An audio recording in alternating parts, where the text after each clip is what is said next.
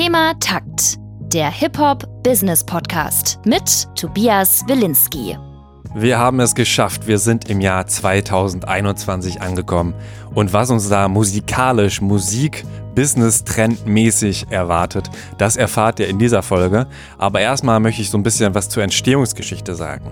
Das ist nämlich eine ganz besondere Folge, eine Folge, die so noch nie da gewesen ist, auch wenn ich schon immer mal Sprachnachrichten benutzt habe und so ein bisschen Themenfolgen gemacht habe, zum Beispiel über die Corona-Pandemie und wie sie sich auf die Arbeitsweise im Musikbusiness auswirkt. Aber diese Folge war nochmal viel, viel aufwendiger, weil ich da viel mehr hin und her schnibbeln musste. Warum ist es mir trotzdem wichtig? Ich habe mich in den letzten Jahren schon sehr viel mit dem Musikbusiness beschäftigt. Trotzdem habe ich immer noch das Gefühl, dass ich ah, nicht bei Null stehe, aber dass ich halt so 10% von allem verstehe. Und das ist nicht besonders viel. Das heißt, ich möchte selbst lernen. Ich bin da selbst sehr, sehr neugierig. Zum anderen ist es mir aber auch wichtig, dass gerade aufstrebende KünstlerInnen irgendwas von diesem Podcast hier haben, irgendwas mitnehmen können. 2020 war meine Strategie, dass ich halt so eine Youngster-Folge mache und einfach so ein bisschen Highlights setze, welche KünstlerInnen könnten durch die Decke gehen, wen solltet ihr euch anhören. Aber ich glaube, dass es viel nachhaltiger ist, zu erklären, wie das Musikbusiness funktioniert, worauf man achten sollte, etc. In dieser Folge geht es erstmal um Trends. Daraus könnt ihr auch schon sehr viel ableiten für eure Karriere oder wenn ihr im Musikbusiness tätig seid, eben für die Karrieren der Leute, die ihr betreut. In den nächsten Folgen geht es dann nochmal ganz klar um Tipps. Diese Folge wird euch erstmal so einen Überblick über viele, viele Themen geben. Es geht hier noch nicht so sehr in die Tiefe, sondern eher darum, Denkanstöße zu geben und auf neue Ideen zu kommen. Wenn ihr mehr zu einem bestimmten Thema wissen wollt, dann schreibt mir an tobias.thematakt.de oder per Social Media at thematakt. Dann arbeite ich mich da ein oder gebe euch direkt eine Antwort. Das ist halt super hilfreich zu wissen, weil ich habe ja bis jetzt vor allem Interviews gemacht, aber bei Interviews ist ein bisschen der Nachteil, ihr müsst euch im Zweifel 90 Minuten anhören und dann so Stichpunkte machen. Hier könnt ihr direkt komprimiert relativ viel mitnehmen aus diesen, ich sag mal, Erklärfolgen, von denen ich 2021 mehr machen möchte, die dann auch wahrscheinlich hin und wieder kürzer sind, mal so 15, 20 Minuten. Damit ihr die Folgen auch alle hört, abonniert den Thematakt Podcast überall, wo es Podcast gibt. Ab jetzt gibt es auch endlich einen Newsletter mit Tipps und Infos. Abonniert euch den unter thematakt.de/slash newsletter. Aber jetzt kommen wir zu den Musik-Business-Trends 2021.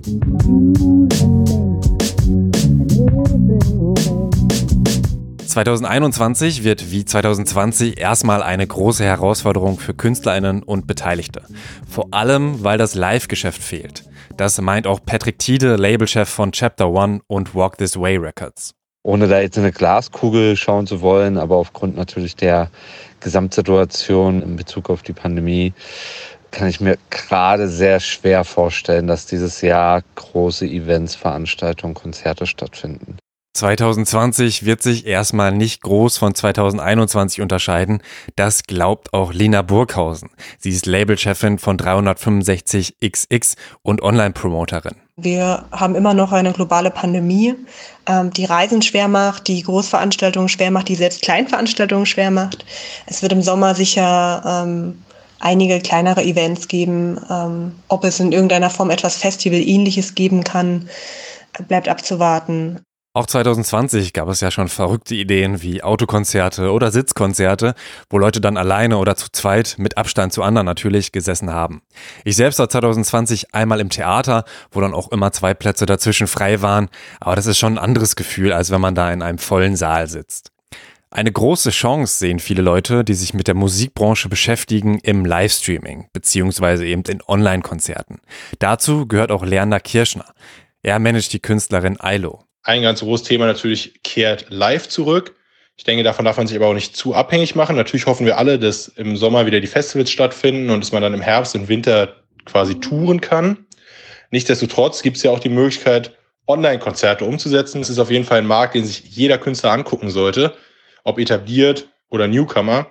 Und die Plattform der Wahl dafür ist natürlich ganz logisch äh, Twitch aktuell. Da kann man ganz generell auch super stark monetarisieren. Ich kann da jedem die Folge mit Knossi empfehlen, im OMR-Podcast sonst, wenn man hören möchte, was da möglich ist als aufstrebender Creator. Jens Knossalla, aka Knossi, hat einen der meistgefolgten Twitch-Kanäle in Deutschland. Über anderthalb Millionen Leute folgen ihm. Im Oktober hat er einen neuen Rekord aufgestellt. 330.000 Leute haben sich da gleichzeitig das von Knossi organisierte Horrorcamp angeguckt. Zu Gast waren unter anderem Sido und Moneymark.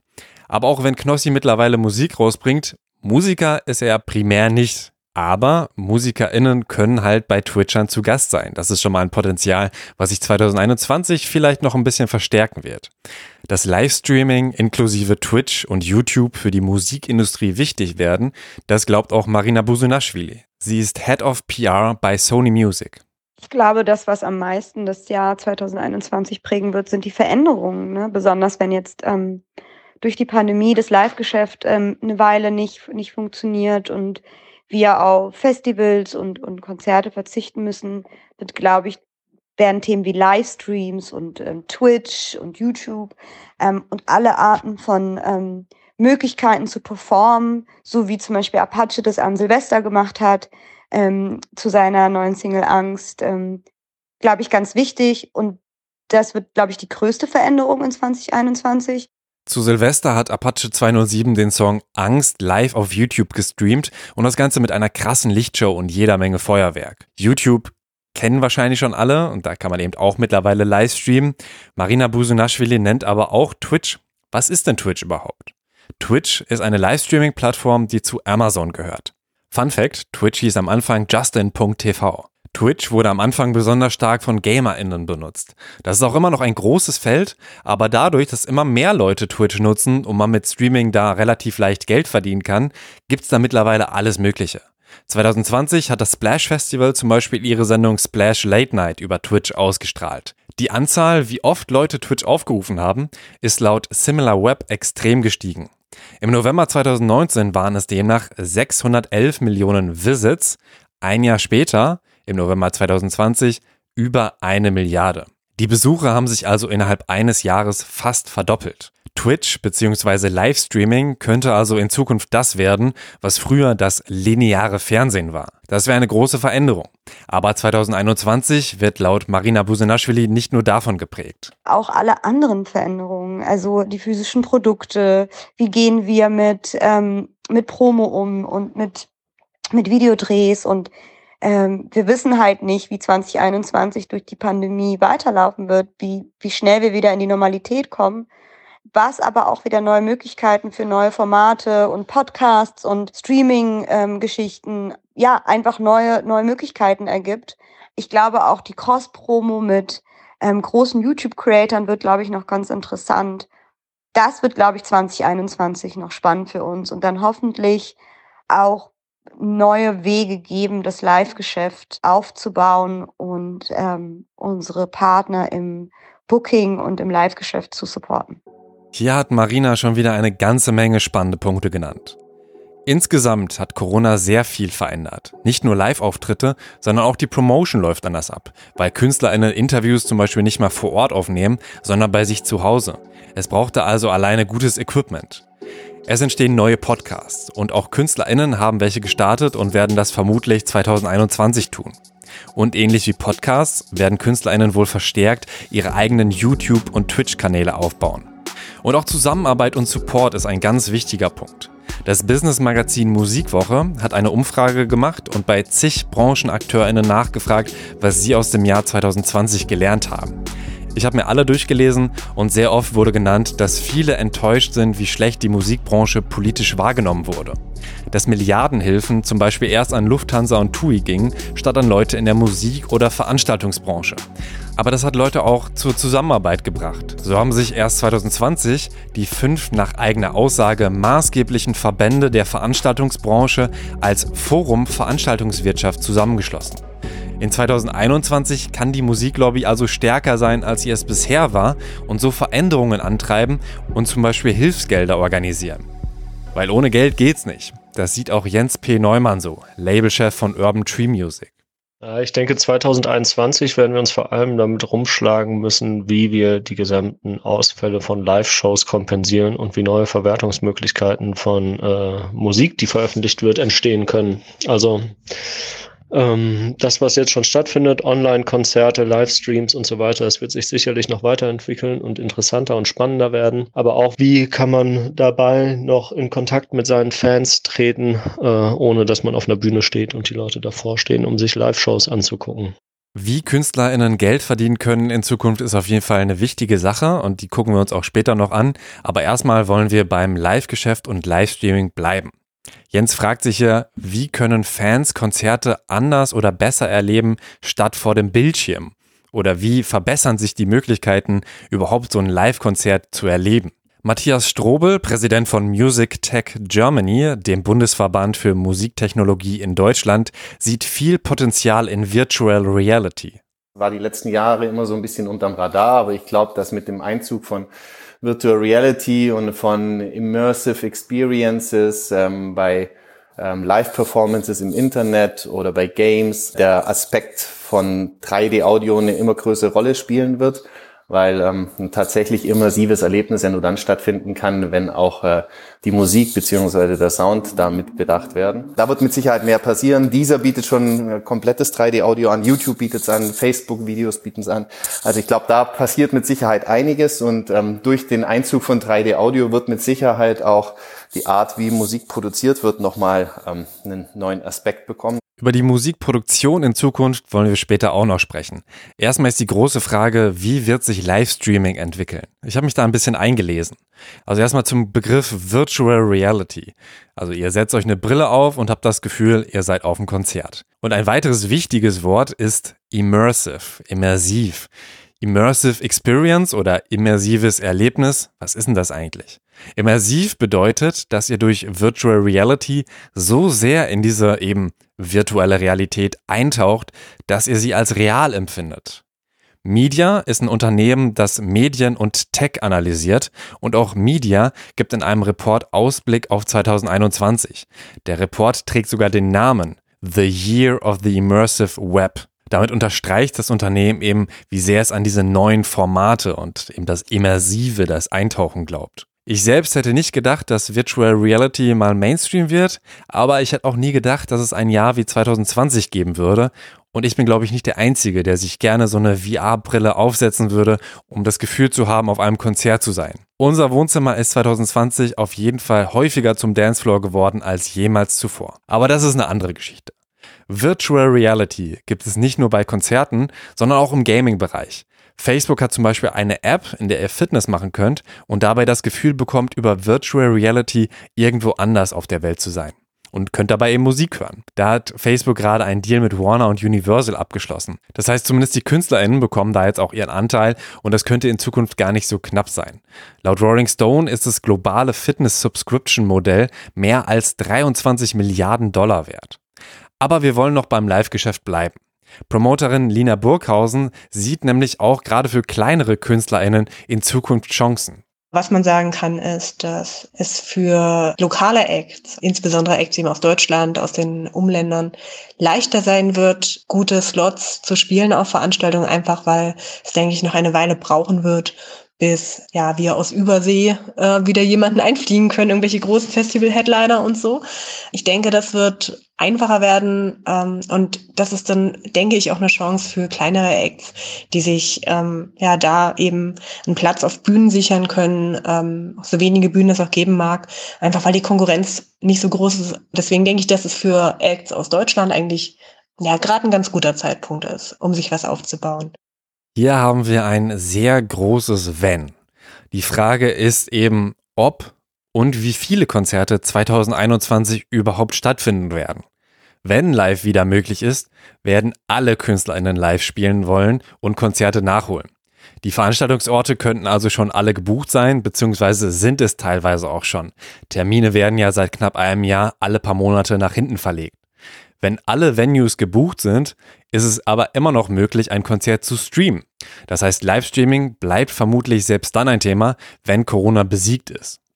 Wie Lina sagt, ist es erstmal schwierig, KünstlerInnen aus Übersee einzufliegen, aber das braucht's laut Matthias Strobel auch gar nicht. Es gibt ja Hologramme. Das ganze Thema Hologramme, von dem in der Vergangenheit immer viel gesprochen wurde, aber das in Europa noch nicht so wirklich ähm, zum Einsatz kam, wie es zum Beispiel in Japan oder Südkorea war, dass ähm, da mit Sicherheit durch die Pandemie auch mehr passieren wird, ähm, weil KünstlerInnen nicht mehr tatsächlich zum Beispiel in TV-Shows oder TV-Studios auftreten können, nicht mehr wirklich reisen können. Wir haben das jetzt gesehen bei dem letzten ZDF-Magazin vom Böhmermann, dass dort Woodkid aufgetreten ist ähm, und ich fand, die Leute, die das produziert haben, haben da einen super Job gemacht. Ähm, ich weiß nicht, ob du das gesehen hast, aber die Leute, äh, Woodkid ist in Paris aufgetreten und war quasi in Anführungszeichen live äh, im ZDF-Magazin. Ähm, ich glaube, dass es da mehr Ansätze geben wird, KünstlerInnen ähm, von verschiedenen Orten in TV-Studios oder in Videostreams reinzubeamen.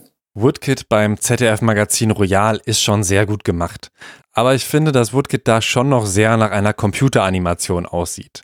Das Video und das Making-of sowie ganz viele andere Sachen verlinke ich euch auch in den Show Notes und auf thematakt.de. Ich fasse mal kurz zusammen. 2021 werden wir wohl eine weitere Veränderung von Live-Auftritten und Livestreaming sehen. In einem Artikel auf dem Music Industry Blog heißt es, Livestreaming hat ein riesiges Potenzial. Livestreaming könnte für Live-Musik das werden, was Pay-TV für den Sportsektor wurde. Ein Markt, der größer ist als das Kerngeschäft. Also wenn ihr euch vorstellt, wie viel ein Fußballclub zum Beispiel über Stadiontickets einnimmt im Vergleich zur TV-Vermarktung. Großer Sportfan ist auch Patrick Tiede, er glaubt, dass die Phase, in der KünstlerInnen noch nicht groß auftreten können, auch zu Kreativität führt. Ich glaube, das wird wiederum aber dazu führen, dass Künstler entweder viel mehr im Studio sein werden oder andere Möglichkeiten finden werden, um kreativ zu sein. Ob das jetzt nun denn digitale Konzerte sind oder, oder grundsätzliche mögliche Übertragungen im digitalen Bereich via Twitch oder, oder anderen Möglichkeiten. Diese Herausforderung gilt es wahrscheinlich für alle zu bewältigen und ich glaube, das wird 2021 ganz schön bestimmen. Es ist wichtig, sich mit diesen neuen Plattformen zu beschäftigen. Das sieht auch Stefanie Rohn so. Sie ist Creative Director beim Verlag We Publish Music und arbeitet bei Das Maschine. Und sie nennt auch eine Plattform, die wir bis jetzt noch nicht gehört haben egal ob es jetzt Twitch ist, ob es TikTok ist, all diese Plattformen werden immer wichtiger werden und ähm, ich glaube, da kommt man nicht drum herum, sich damit auseinanderzusetzen. Twitch, Twitter, TikTok, Triller, Thema Takt. Ich liebe ja Alliteration, gerade wenn sie mit T anfangen.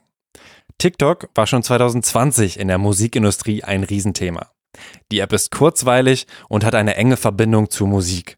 Per TikTok könnt ihr 15 oder 60 Sekunden Videos erstellen, die editieren und Musik und andere Sounds drunter legen. Welche Rolle TikTok in Zukunft spielen wird, ist schwer zu sagen, weil TikTok auch nicht so offen mit den Nutzerzahlen umgeht. In einer internen Präsentation, die geleakt wurde, konnte man lesen, dass TikTok in Deutschland über 10 Millionen monatliche UserInnen hat. Wenn die Zahl stimmt, hat sie sich von 2019 fast verdoppelt. In der ARD-ZDF-Online-Studie geben 9% der 14- bis 29-Jährigen an, TikTok mindestens wöchentlich zu nutzen. Snapchat nutzen im Vergleich mit 41% demnach aber mehr als viermal so viele. Aber Instagram nutzen in der Altersgruppe sogar 65%. Demnach wird TikTok also noch von relativ wenigen Leuten genutzt, hat also vielleicht auch noch ein sehr großes Potenzial hier in Deutschland. Aber für Musikschaffende zählt ja nicht nur die Frage, wo sind die meisten Leute, sondern wo sind die richtigen. Laut TikTok haben es mehr als 70 Leute geschafft, über die Plattform an Major-Plattenverträge zu kommen. Von den 20 Songs, die in den USA im letzten Jahr am meisten gestreamt wurden, ist die Hälfte auf TikTok viral gegangen. Instagram hat 2020 die Funktion Reels rausgebracht. In diesen Reels können NutzerInnen 15 bis 30 sekündige Videos hochladen und mit Musik unterlegen. Alleine dieser Move spricht dafür, dass kurze Videos uns in Zukunft mehr begleiten werden. TikTok zu beobachten ist also wichtig. Das meint auch Tobi Zumark, Product Manager bei 4Music. Gerne mal den Blick nach Amerika wagen, wo der Peak von TikTok eventuell schon erreicht ist. Da hinkt Europa und Deutschland immer so ein, äh, ein zwei Jahre hinterher. Da kann man also dann tatsächlich lernen, wie man kommunikativ zwischen Künstler und Fan agieren sollte. Aber wie ist der Stand jetzt? Ich habe TikTok und Insta Reels verglichen. Ein großes Problem bei Reels, es gibt keine eigene Suchfunktion. Um zu sehen, wie viele Leute zum Beispiel den Song Bläulich von Apache 207 benutzt haben, habe ich das Hashtag Bläulich gesucht, kam auf eine Übersichtsseite, auf der auch ein Reel war, habe das Reel angeklickt und erst dann konnte ich auf den Song klicken, um zu sehen, wie viele Leute den Song insgesamt in Reels benutzt haben. Bei TikTok gebe ich einfach den Namen des Songs an und bin direkt da. Zu Bläulich gibt es bei Insta knapp 700 Reels und bei TikTok über 3900, also mehr als fünfmal so viele. Aber der Song kam im Juli raus, also knapp einen Monat bevor Insta Reels in Deutschland rauskam. Ich habe dann nochmal den Song Bist du okay von Mark Forster und Weiß verglichen. Der Song kam im September raus. Bei TikTok gibt es dazu über 19.000 Videos, bei Insta gerade mal etwas über 100. Auch wenn die Reels von Instagram eine hohe Reichweite auf einer viel genutzten Plattform versprechen, ist da immer noch viel Optimierungsbedarf. Angefangen bei der Suche. Die Insta-App besteht mittlerweile aus Fotos, Videos, Stories, IGTV, Reels. Für mich persönlich ist Instagram damit ein bisschen überladen. Also so ein bisschen wie Facebook. Einfach immer mehr Features rein und rein und rein. Und damit könnte sich Instagram ein paar NutzerInnen einfach vergraulen. Aber Reels gibt's auch gerade mal seit fünf Monaten, deswegen kann sich da noch viel entwickeln. Auch Stories gingen bei Instagram ja nicht von Anfang an durch die Decke. TikTok ist für kurze Videos meiner Meinung nach die übersichtlichere App mit einem klaren Fokus. Falls ihr euch fragt, wo zur Hölle soll ich mich anmelden, teile ich die Meinung von Manager Hans Stork. Es geht nicht darum, überall präsent zu sein, sondern an den richtigen Orten. Nutzt die Plattform und Tools, an denen ihr Spaß habt. Mehr konkrete Tipps für KünstlerInnen hört ihr in der nächsten Thematakt-Folge. Also folgt dem Podcast überall, wo es Podcasts gibt, zum Beispiel bei Spotify. Und damit wären wir beim nächsten großen Thema. Musikstreaming. Das wird auch weiterhin das Musikbusiness prägen, meint Colin Schrinner, Head of Music bei der Indie-Musik-Vertriebsplattform TuneCore. Erstmal ist klar, dass äh, Streaming natürlich weiterhin ähm, den Musikmarkt in Deutschland total einnimmt. Also wir hatten ja ein Drittel Wachstum ähm, im Streaming im Jahr 2020.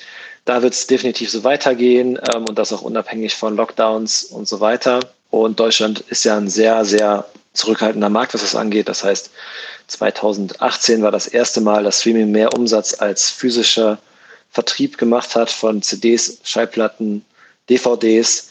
Da waren die Amis drei Jahre früher, die Skandinavier teilweise fünf Jahre früher als wir.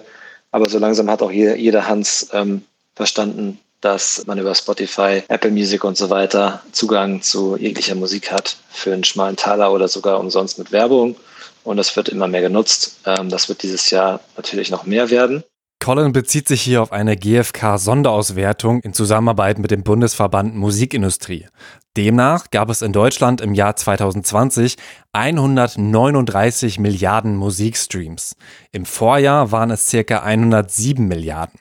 Das heißt, 2020 ist die Anzahl an Musikstreams circa um ein Drittel gestiegen. Zu den Songs, die in Deutschland innerhalb von 24 Stunden am meisten gestreamt wurden, gehören übrigens All I Want for Christmas is You, Last Christmas oder Driving Home for Christmas. Habt ihr das Muster erkannt? Richtig. Acht der zehn meistgestreamten Songs innerhalb eines Tages in Deutschland sind Weihnachtssongs. Falls ihr euch also bis jetzt gefragt habt, warum immer noch so viele Weihnachtsalben rauskommen, also macht euch an die Arbeit, produziert euer Weihnachtsalbum und sammelt mehr Kohle als ein Schneemann.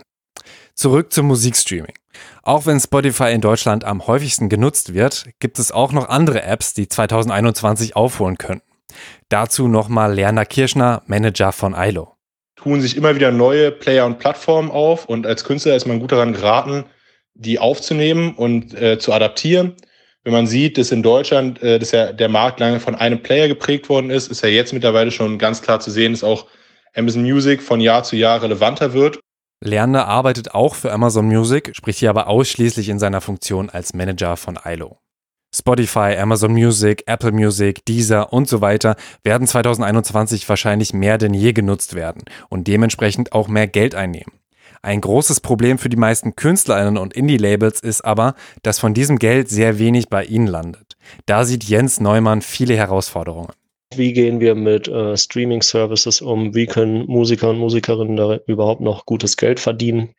Und wie kann das weitergehen? Das, was sich die letzten Jahre schon so ein bisschen abgezeichnet hat, wird jetzt natürlich durch diese ganze Corona-Scheiße noch viel intensiver. Also Single-Business, viele Songs veröffentlichen, was kann man drumherum noch anbieten, wie kann man Künstler und Künstlerinnen interessant machen und wie kann man ihre Geschichte erzählen. In nicht mal 30 Sekunden spricht Jens hier sehr viele Probleme an. Wir wollen aber beim Thema Musikstreaming und wie viel man damit verdienen kann bleiben. Es ist etwas kompliziert, Streaming-Ausschüttungen zu erklären, aber es gibt einen Ansatz, der gerade kleineren KünstlerInnen sehr helfen könnte, um mehr Geld zu verdienen. Ein Modell kurz, sehr simpel runtergebrochen. Du und ich, wir zahlen beide 10 Euro monatlich für einen Streamingdienst. Im Moment bekommen KünstlerInnen nach Marktanteil Geld. Das heißt, wenn ich 99 Mal Megalo höre und du einmal Haiti, landet 99% von deinem und meinem Geld bei Megalo. Ein anderes Modell, das sich User-Centric Payment nennt, also auf die Nutzung zentrierte Zahlung, würde sich nicht nach dem Marktanteil richten, sondern nur den KünstlerInnen Geld geben, die du auch hörst. Wenn ich 60 mal Megalo und 40 mal Mauli hören würde, würden 60% von meinem Geld bei Megalo und 40% von meinem Geld bei Mauli landen. Keins von deinem. Wenn du dich wieder dafür entscheidest, im gesamten Monat einmal Haiti zu hören, würden 100% von deinem Geld bei ihr landen. Also natürlich abzüglich von Gebühren, die diese einbehält oder die der Vertrieb einbehält. Dieser arbeitet immerhin daran, dieses Modell umzusetzen. Dass Streamingdienste aber in Zukunft mehr an Indies ausschütten werden, bezweifelt Jens Neumann. Das sehe ich jetzt momentan nicht, weil das natürlich einfach ein wirtschaftlich kapitalistisch geregelter Markt ist am Ende des Tages. Äh, ich hoffe einfach, dass die Streaming-Services sich erweitern und da irgendwann auch neue auftauchen, die vielleicht neue Konzepte haben und nicht mehr so äh, gestrickt sind, wie es bisher ist. Natürlich wäre es sehr wünschenswert, dass es sowas wie Fairtrade Streaming Services gibt, die irgendwie vor allem Indies auch nochmal ein bisschen supporten. Dazu muss aber, glaube ich, noch einiges passieren. Tatsächlich gibt es schon Streaming-Service-Alternativen, aber die werden noch nicht von der breiten Masse genutzt und haben es gegen Giganten wie Spotify und Amazon auch sehr, sehr schwer überhaupt gesehen zu werden. Zumindest Bandcamp konnte 2020 recht viel Aufmerksamkeit erzielen, indem das Unternehmen an manchen Tagen auf seinen Anteil verzichtet hat. Aber es gibt noch mehr Dienste, bei denen KünstlerInnen mehr verdienen. Das weiß Matthias Strobel vom Bundesverband Musiktechnologie. Hm, ich denke zudem, dass äh, der, der ganze Streaming-Bereich sich nochmal deutlich verändern wird. Also momentan ist es ja alles ziemlich ähm, eingekesselt zwischen Spotify, Apple und vielleicht noch ähm, Amazon Music in der Zukunft. Also die werden mit Sicherheit noch einen Fahrt aufnehmen. Aber dadurch, dass ähm, es immer mehr ins Bewusstsein auch von den Fans gerät, dass äh, die MusikerInnen nicht besonders viel verdienen bei Musikstreaming-Anbietern, hoffe ich, dass es mehr äh, KünstlerInnen gibt, die dann auf andere Streaming-Services auch gehen, auch dort ihre Musik anbieten und das dann dort auch ihren Fans vermitteln, dass sie dort eben mehr verdienen können. Es gibt tatsächlich ähm, schon einige so Artist-centric Streaming-Services da draußen. Ich nenne mal ein paar. Es gibt Angami, Sedition Music, Resonate. Ich finde, das ist ähm, für KünstlerInnen nicht extrem viel Arbeit. Natürlich ist es Arbeit, aber wenn sie die Möglichkeit haben, auf diesen Plattformen stattzufinden, dann ähm, schadet es bestimmt nicht, dort zum einen noch neue Möglichkeiten, Geld zu verdienen, zu erschließen und zum anderen auch äh, neue, neue Fans zu bekommen, weil diese Plattformen zum Teil tatsächlich äh, nicht unbedingt jetzt nur in Europa stattfinden, sondern gerade in Afrika und in Asien. Wenn ihr Beats produziert, könnte auch der indische oder afrikanische Markt für euch interessant sein. Wenn ihr auf Deutsch rappt, werdet ihr dort wahrscheinlich weniger HörerInnen finden. Aber ist Deutschrap denn überhaupt noch gefragt? Oder platzt die Blase 2021. Dazu nochmal Colin Schrinner von TuneCore. Die einen sagen, dass der Deutschwebboom ähm, so langsam abnimmt, dass man das an den Streams auch merkt. Das kann man, glaube ich, auch ganz gut sehen, dass tatsächlich die Spotify 1 viel mehr gestreamt hat von einer gewissen Zeit noch, als es aktuell der Fall ist. Ich glaube aber trotzdem, dass der Deutschweb-Sektor weiterhin der bestimmende Sektor im, im äh, deutschen Musikmarkt sein wird und dass da weiterhin ähm, einfach durch weitere Subgenre auch hauptsächlich die Musik äh, und die Jugendkultur prägt bei uns. Wenn wir in die USA gucken, dann war 2020 auf jeden Fall ein sehr, sehr starkes Jahr für RB und Hip-Hop. Knapp ein Drittel aller gestreamten Songs fällt auf RB und Hip-Hop und ist dementsprechend ein sehr großer Markt. Man weiß natürlich nicht, wie sich das entwickeln wird, aber Stand jetzt sind es einfach die meistgehörten Genres. Daran glaubt auch Lina Burghausen. Die glaubt, dass Rap sich 2021 nochmal ganz interessant entwickeln wird. Auf künstlerischer Ebene ähm, zeichnet sich jetzt schon oder zeichnete sich auch im letzten Jahr schon ab, dass wir auf jeden Fall ähm, in den nächsten Monaten, denke ich, eine immer größer werdende 2000er Reminiscence Revival ähm, Welle erleben werden.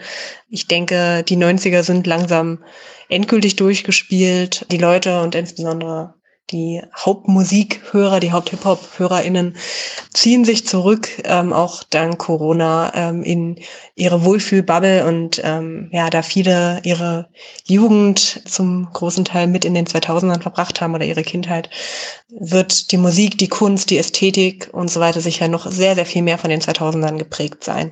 Mein Nerv hat Lina da auf jeden Fall getroffen. In den letzten Wochen habe ich hin und wieder schon die Playlist Top Hits 2001 oder Top Hits 2006 angemacht und auch ein Jules Santana Song aus dem Jahr 2005 hat meine Stimmung an diesem grauen Tag etwas erhellt.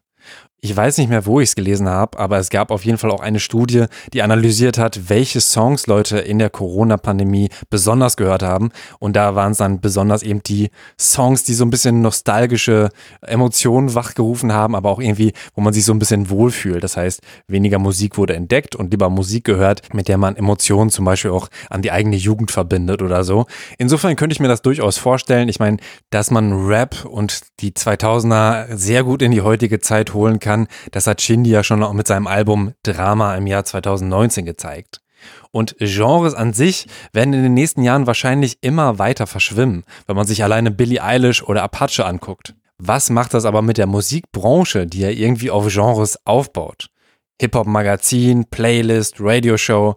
Als Künstlerin ohne Genre kannst du dann theoretisch in jeder Playlist landen, aber theoretisch auch in keiner, weil du dann zum Beispiel nicht genug Hip-Hop bist. Playlisten spielen ja schon eine recht große Rolle, gerade eben so bei Spotify. KünstlerInnen erhoffen sich davon sehr, sehr viele Plays. Und beim Thema Playlisten sieht Colin Schrinner auch einen wichtigen Punkt, bei dem es dann auch gar nicht aufs Genre ankommt. Was nämlich auch noch spannend ist, ist natürlich weiterhin Algorithmen sehr die, Landschaft bestimmen und das auch auf Spotify weiterhin insbesondere, aber auch auf YouTube, natürlich, wenn man das sich anschaut, auch auf TikTok und weiteren Social-Media-Plattformen, ähm, Musiktrends auch maßgeblich setzen und ähm, da mittlerweile jeder zum Beispiel bei Spotify seine Musik selber pitchen kann ähm, und da die Möglichkeit hat, über Release Radar, Discover Weekly und so weiter ähm, in algorithmisierte Playlisten aufgenommen zu werden und das auch einen maßgeblichen Anteil der Streams erzeugt, ähm, führt das einfach zu einer Demokratisierung des Musikbusiness und das auch 2021 weiterhin. Auf der einen Seite haben wir eine Demokratisierung. Um Musik zu veröffentlichen, meldet ihr euch einfach bei TuneCore, Recordjet etc. an und veröffentlicht sie einfach. Ihr müsst nicht mehr mit Labels verhandeln. Jeder und jede kann einfach Musik hochladen. Die alten Gatekeeper sind zwar nicht weg, aber weniger wichtig. Aber auch andere Gatekeeper, die gerade in den vergangenen Jahrzehnten KünstlerInnen zum Erfolg verhelfen konnten, werden weniger. Dazu würde ich zum Beispiel Medienunternehmen zählen, Magazine, Radioshows etc. Das besorgt Online-Promoterin Lina Burghausen in der Musikmedienlandschaft. Im letzten Jahr haben wir wieder etliche Musikmedien verabschiedet. Jetzt gerade äh, wurde bekannt, dass Radio Fritz seine Nightflight Musikstrecke beerdigt und so weiter.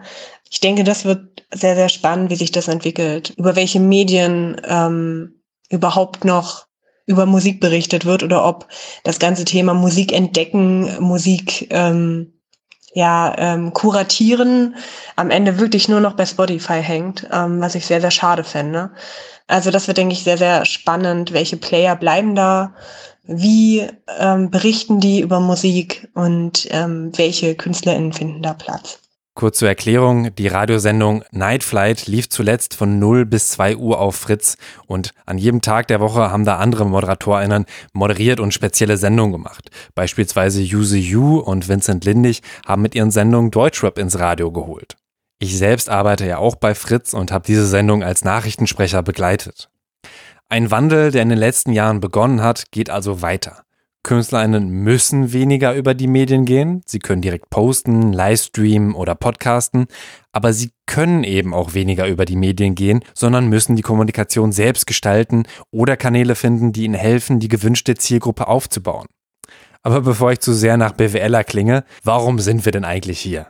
Wegen Musik. Matthias Strobel von Music Tech Germany glaubt, dass künstliche Intelligenz zum Beispiel auch bei der Produktion von Musik mehr Raum einnehmen wird. Ich glaube, dass ähm, der persönliche Mixing- und Mastering-Ingenieur bei der Produktion von Musik ähm, für lange Zeit noch unersetzlich bleiben wird.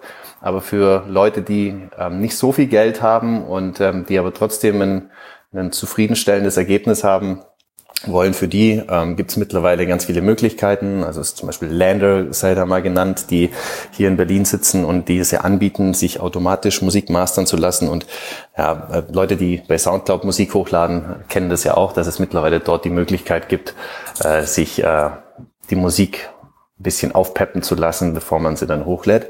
Also ich glaube, auf der Seite wird es ähm, mit Sicherheit noch mehrere Unternehmen und mehr Möglichkeiten geben für Künstlerinnen, günstig die Musik mixen und mastern zu lassen, vor allem mastern zu lassen. Für diesen Podcast benutze ich schon immer ein Mastering-Tool. Das heißt Ophonic. Ist aber nicht für Musik gedacht. Lander bietet Distribution und Mastering an. Das kostet zwischen 48 und knapp 300 Euro im Jahr. Das klingt vielleicht erstmal viel, aber je nachdem könnt ihr für das Mastern von einem einzigen Track schon ein paar hundert Euro ausgeben. Das Unternehmen Media und den Report habe ich ja schon vorher genannt, ist eben ein Medium, was Medien und Tech analysiert und die sprechen in ihrem Ausblick auf 2021 sogar von der Creator Tools Revolution in der Musikindustrie. Neben Lander nennen sie die Musikplattform Output und Splice. Splice ist nicht zu verwechseln mit der Video-App, die auch Splice heißt. Für die Beatproduktion gibt es ein Tool namens Jammerhook. Wie das funktioniert, erklärt Matthias Strobel. Wenn man quasi einen Ordner voller Samples hat, sagen wir mal, da sind, sind 2000 Samples drin, dann ähm, bieten die die Möglichkeit an, dass eine künstliche Intelligenz ähm, die quasi sortiert und ähm, während dem Produktionsprozess, währenddem man an seinen Beat schraubt, quasi Vorschläge macht, welche Sample dort gut reinpassen würde. Also ich glaube, dass wir in dem Bereich der Kreativität bei der Produktion von Musik mit Sicherheit ähm, viel Unternehmen sehen werden, die ähm, neue Möglichkeiten und Wege eröffnen. Ganz neue Möglichkeiten für die Musikindustrie eröffnet auch das Thema Gaming. Im April 2020 ist Travis Scott zum Beispiel im Spiel Fortnite aufgetreten und mehr als 12 Millionen GamerInnen haben das gesehen. Das Video auf dem YouTube-Kanal von Travis Scott hat aber auch schon alleine fast 130 Millionen Aufrufe. Sein Auftritt in diesem Spiel als computeranimierte Figur hat sich auch sehr positiv auf die Audio- und Videostreams von Travis Scott ausgewirkt. Ihr seht, es gibt einfach sehr viele Effekte, die sich auswirken. Warum wird es von solchen In-Game-Konzerten mehr geben? Travis Scott ist beim Label Epic Records gesigned. Das gehört zu Sony Music. Die Sony Corporation hat im vergangenen Jahr 250 Millionen Dollar in das Unternehmen investiert, das Fortnite entwickelt. Fun Fact, das Unternehmen heißt Epic Games, hat aber nichts mit Epic Records zu tun. Leute lieben einfach den Begriff Epic bzw. episch. Aber die Partnerschaft von Sony und Epic Games geht noch weiter. Sony hat gerade bekannt gegeben, dass sie die Sony Immersive Music Studios starten. Immersive, immersiv hatten wir auch schon früher im Podcast, ist eben dieses Eintauchen in diese irreelle Welt. Ein großes Projekt, das im Winter 2021 rauskommen soll, ist ein super aufwendiges Konzert der Künstlerin Madison Beer. Dafür werden sie auch die Technologie von Epic Games benutzen. Also ihr seht, diese Partnerschaft greift einfach noch viel tiefer und man darf ja auch nicht vergessen, dass zu Sony eben auch PlayStation etc. gehört. Das heißt, es gibt eher eine starke Verknüpfung von Musiklabel und dem Gaming-Unternehmen. Noch ein Beispiel, im Spiel GTA 5 könnt ihr den Nachtclub Music Locker besuchen. Dort wird es dann Auftritte von DJs und KünstlerInnen geben. Auch Matthias Strobe glaubt, dass wir da viel mehr Kooperationen in Zukunft sehen werden. Wir haben das ja bei Fortnite gesehen oder bei Roblox.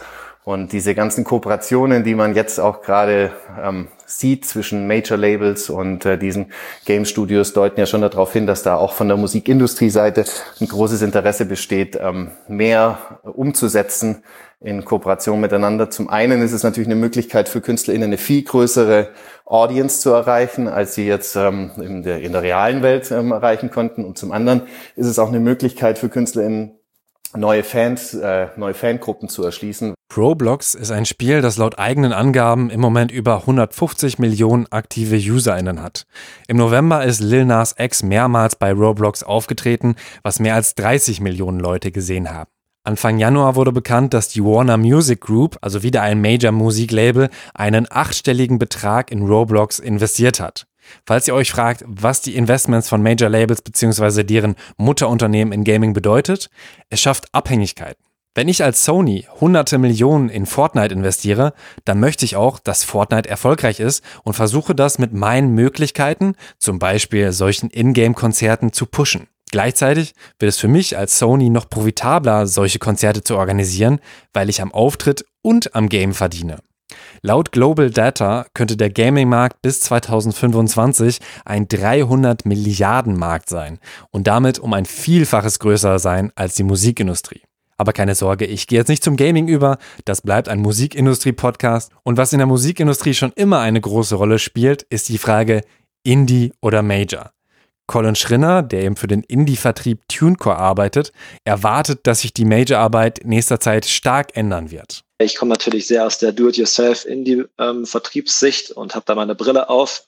Versuche natürlich irgendwie mir immer verschiedenste Brillen aufzusetzen, aber ich komme natürlich daher, dass ich sage, Independent boomt ähm, und ich glaube, das sieht man auch ganz klar ähm, wenn man sich Calvin Cold anguckt, der sich seine Masterrechte letztes Jahr zurückgekauft hat von der Sony und jetzt komplett Indie ist, also DIY-seitig vertreibt, vertreibt seine Musik, ähm, ist es nur ein Beispiel, ähm, das halt zeigt, dass Labels und Musikvertriebe, die Prozente nehmen oder teilweise auch Masterrechte von Künstlern, dass die sich einfach was einfallen lassen müssen, wie sie Künstlern weiter einen Premium-Service anbieten können, der das rechtfertigt. Und das wird auch dieses Jahr, glaube ich, die große Challenge für ähm, Labels und Musikvertriebe sein, dass man eben schauen muss, wie ähm, baue ich nachhaltig diesen Künstler auf? Ähm, was kann ich mit dem Team, dem Label-Team für diesen Künstler machen, was er nicht eventuell selber hat? Und ähm, als Künstler muss ich mich fragen, ähm, ist es nicht nachhaltiger für mich, mir mein eigenes Team aufzubauen? Das eigene Team aufbauen, sich also für den Indie-Weg entscheiden. Laut GfK Charts-Auswertung haben die Indies an Chartanteilen ordentlich dazugewonnen. 2019 kamen die Indies im Longplay-Bereich auf fast 11 Prozent, 2020 auf knapp 17. Innerhalb eines Jahres haben sie in dem Bereich also 6 Prozentpunkte dazugewonnen. Einfach ein größeres Stück vom Kuchen. Erfolgreichster Indie-Vertrieb war demnach Believe Good to Go. Zudem gehört auch TuneCore. Tobi Zumak arbeitet für 4Music, ein Label, das zu Sony Music gehört. Auch er erwartet, dass sich Major Labels enorm verändern werden. Wenn wir uns dann die ganze Branche angucken, geht die Transformation der Labels weiter, immer weiter weg von einer Bank oder einem Gatekeeper für Vertriebswege hin zu einem Dienstleister, der durch ja, große Erfahrung und Technologie Künstler an sich binden kann. Auch für die komplette Recorded Industry, also dem Industriezweig, der sich mit dem Veröffentlichen von Musik beschäftigt, sieht Zumak große Aufgaben.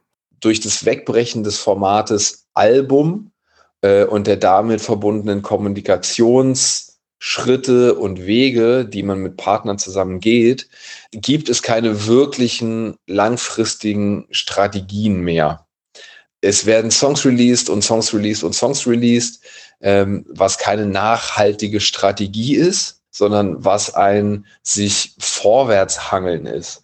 Ich glaube, eine große Aufgabe der kompletten Recorded Industry zusammen mit den Partnern aus Live und Verlag und so weiter ist, wieder den Weg zurück zu einem strategischen, nachhaltigen Artist Development zu finden euch zu helfen, eine Strategie zu finden, um als Künstlerin nachhaltig zu wachsen. Das ist mein Ziel mit Thema Takt. Und darum wird es in den nächsten Folgen gehen. Also, abonniert den Podcast überall, wo es Podcasts gibt und unterstützt mich unter thematakt.de slash spende oder paypal.me slash thematakt. Vielen Dank an Melanie und Freddy an der Stelle. Abonniert auch den Newsletter für noch mehr Tipps und Musikbusiness-Wissen unter thematakt.de slash newsletter. Ich fasse nochmal zusammen, was uns 2021 in der Musikindustrie beschäftigen wird. Live-Auftritte und Livestreaming und innovative Möglichkeiten, mit denen virtuelle Konzerte uns mehr den Band ziehen, das wird auf jeden Fall im Fokus sein. Mehr KünstlerInnen werden über Twitch oder Clubhouse auch live gehen. Social Media bleibt an sich weiterhin ein großes Thema. Gerade Plattformen, die Musik nutzen, wie Instagram, TikTok und auch Triller. All diese Plattformen leben vom User-Generated Content, also vor allem Videoclips, die wir als NutzerInnen produzieren und dabei eben oft Musik benutzen. Wie viel Geld KünstlerInnen dadurch einnehmen können, hängt zum Beispiel von Lizenzierungsdeals ab. Die sind noch nicht alle durch. Das fängt gerade in den USA vor allem an. Wie das in Deutschland aussehen wird, ist noch nicht klar. Auch nicht klar ist, wie sich User-Generated Content durch die Urheberrechtsreform 2021 in Deutschland verändern wird. Es könnte nämlich sein, dass dadurch manche Sachen einfach nicht mehr hochgeladen werden dürfen, die momentan noch klar gehen würden. Musikstreaming über Spotify und Co. wird uns auch in Zukunft beschäftigen, weil die Abrufe wahrscheinlich weiterhin steigen werden. Was wird gestreamt? Wahrscheinlich bleiben Hip-Hop und RB die meistgestreamten Genres in den USA und Hip-Hop bzw. Rap auch in Deutschland. Und vielleicht erwartet uns ein 2000er Revival. Künstliche Intelligenz wird in der Musikindustrie eine größere Rolle spielen, auch bei der Musikproduktion. Die Musikmedienwelt verändert sich weiterhin. Alte Formate gehen, neue kommen dazu. Die Spielwiese wird durch Social Media größer und der Gaming-Sektor und Live-Auftritte in Spielen wie Roblox oder Fortnite hat ein riesiges Potenzial für die Musikindustrie. Am Ende haben wir auf Major-Labels und Indies geguckt. Bei den Majors, also Sony, Warner und Universal, gehen wir davon aus, dass der Wandel weitergeht, auch weil Indie-Labels bzw. Independent-Vertriebe in Zukunft einen größeren Anteil am Musikmarkt ausmachen könnten und so Druck auf die Majors ausüben. Themen, die außerdem sehr wichtig sind und wir 2021 mehr denn je fördern sollten, Diversität, Gleichberechtigung und mentale Gesundheit. Zu welchem Thema wollt ihr in diesem Jahr mehr erfahren? Schreibt mir per Social Media at Thematakt. Schickt diese Folge einer Person, die gerade versucht, im Musikbusiness Fuß zu fassen. Das würde mich sehr freuen. Mein Name ist Tobias Wilinski. Vielen Dank fürs Zuhören und bis bald. Thema Takt. Der Hip-Hop Business Podcast mit Tobias Wilinski.